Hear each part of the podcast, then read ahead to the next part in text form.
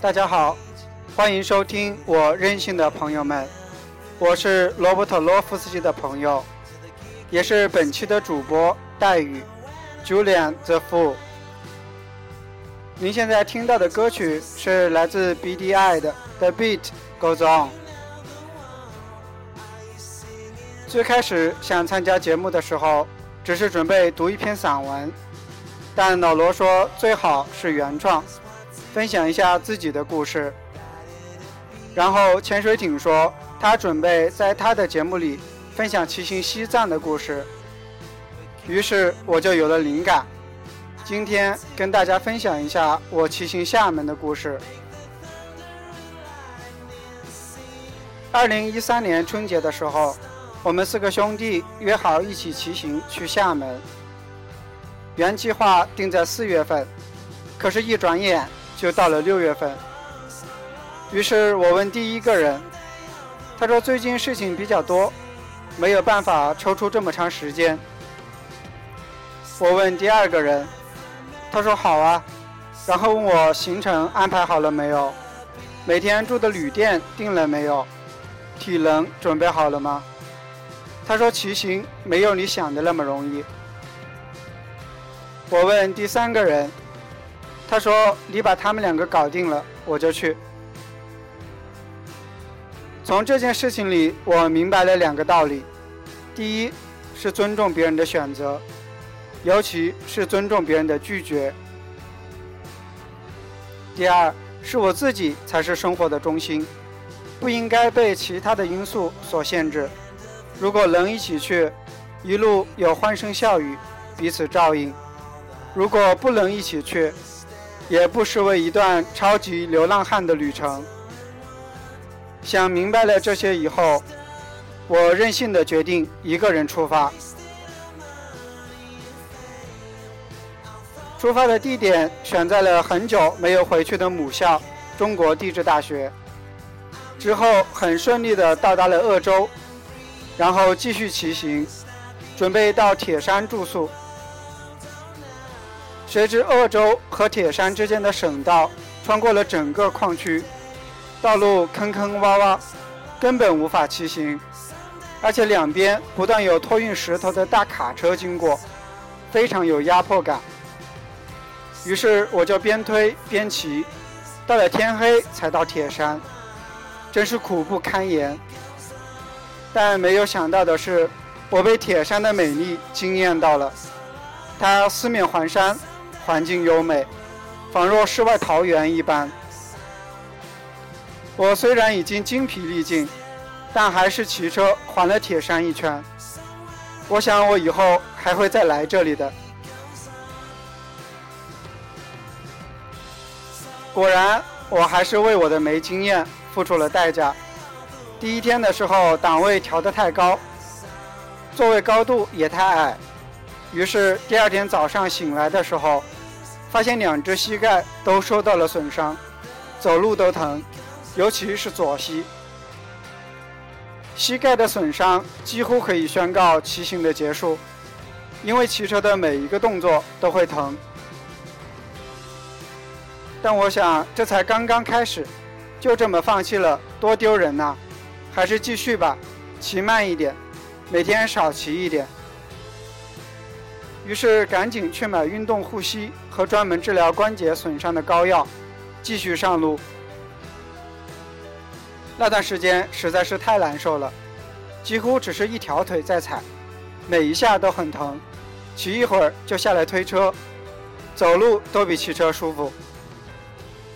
在龙岗镇的时候，有一件很糗的事情，有一个小学生骑着一辆女士的自行车，加速超我的车，然后得意地回头看我。我当时很想提高档位，加速超过去，然后鄙视一下他，但是膝盖太疼，还是算了。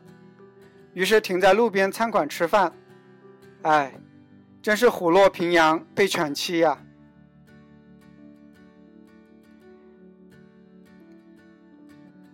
第三天，膝盖还是没有好，但是已经慢慢适应了那种疼痛感，身体也慢慢的适应了一路的疲劳，所以继续前行，穿过了湖北与江西的交界，最后在鲁西镇住宿。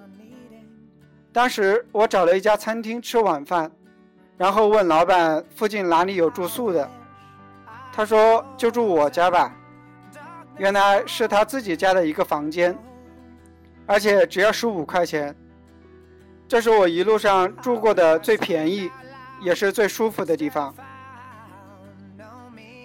之后点了一份红烧肥肠，也是十五块钱。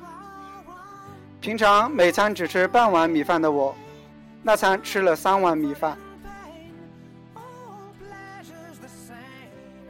第四天一路骑行，先是来到了永修县，然后经过一段拥挤的入城道路之后，进入了南昌市。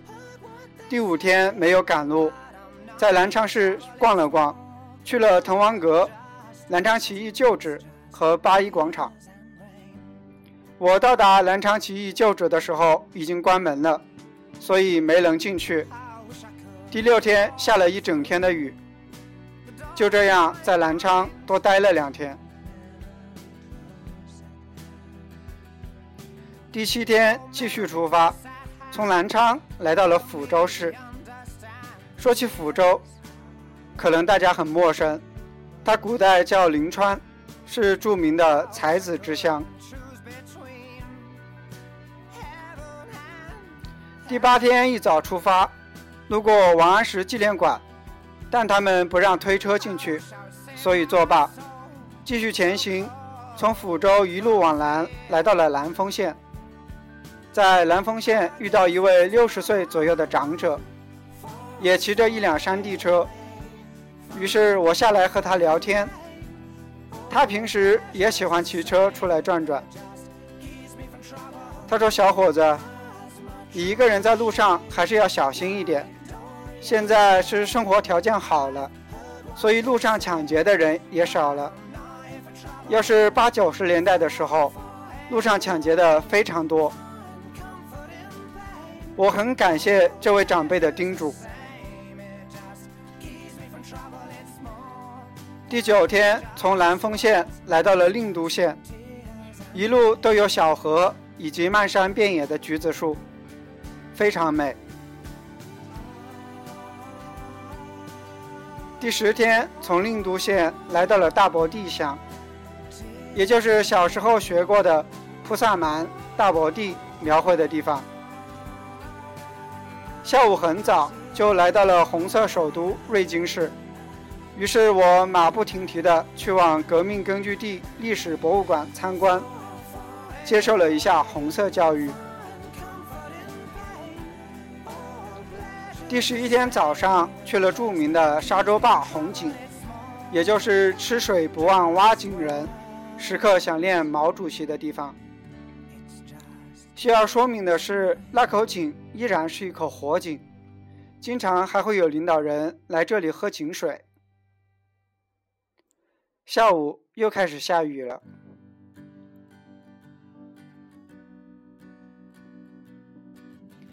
第十二天，从瑞金出发，进入福建，也进入了本次骑行最艰难的路段。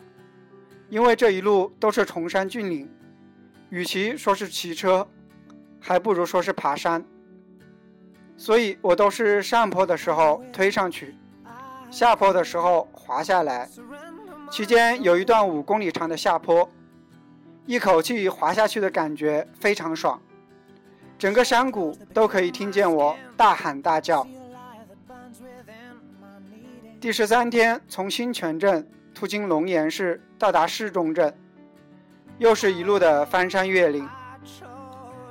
在大池镇修车的时候，我说我是从武汉骑过来的，他们争相与我合影。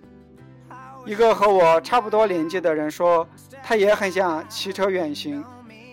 但一直没有勇气出发。他说我给了他鼓舞。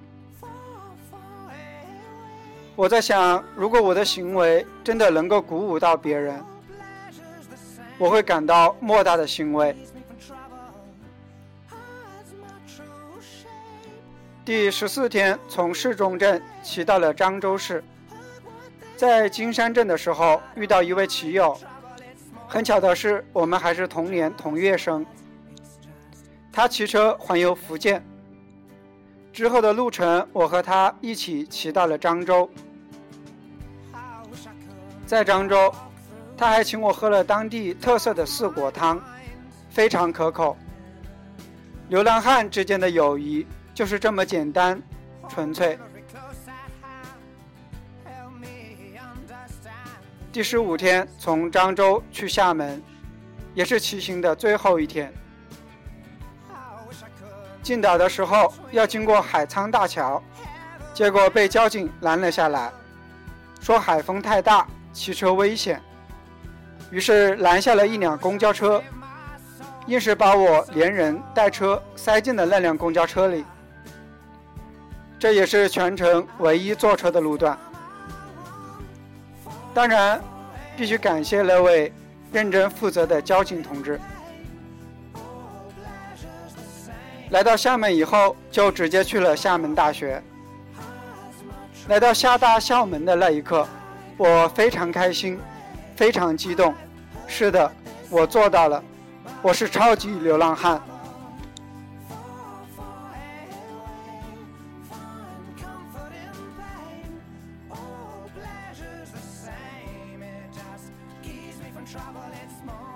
按照惯例，一次旅行之后，都应该有一段发自肺腑的感悟。但是过了两年，再回过头去看看，想说的其实并不多。这算不上一个坚持不懈的励志故事，也算不上一段波澜壮阔的奇幻旅程。我最最难忘的就是一路上自己与内心。最真诚的对话，很多困惑都在自己反复的追问和解答中变得清晰。旅行的意义不只是欣赏美景，而是发现自己，这才是我最大的收获。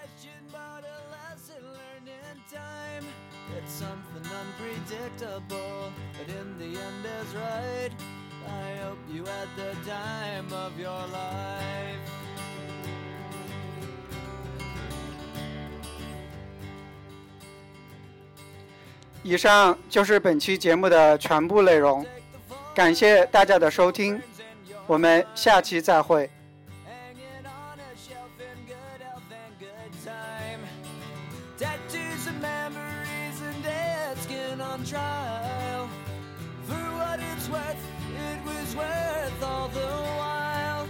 something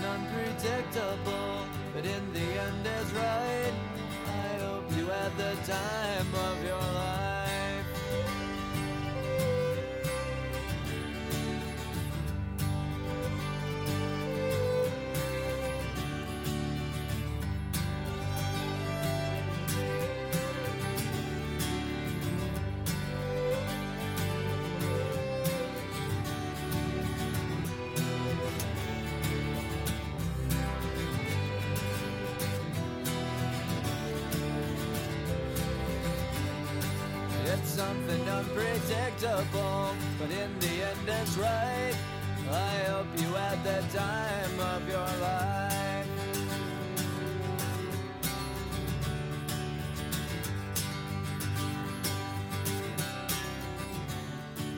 It's something unpredictable, but in the end is right. I hope you had the time of your life.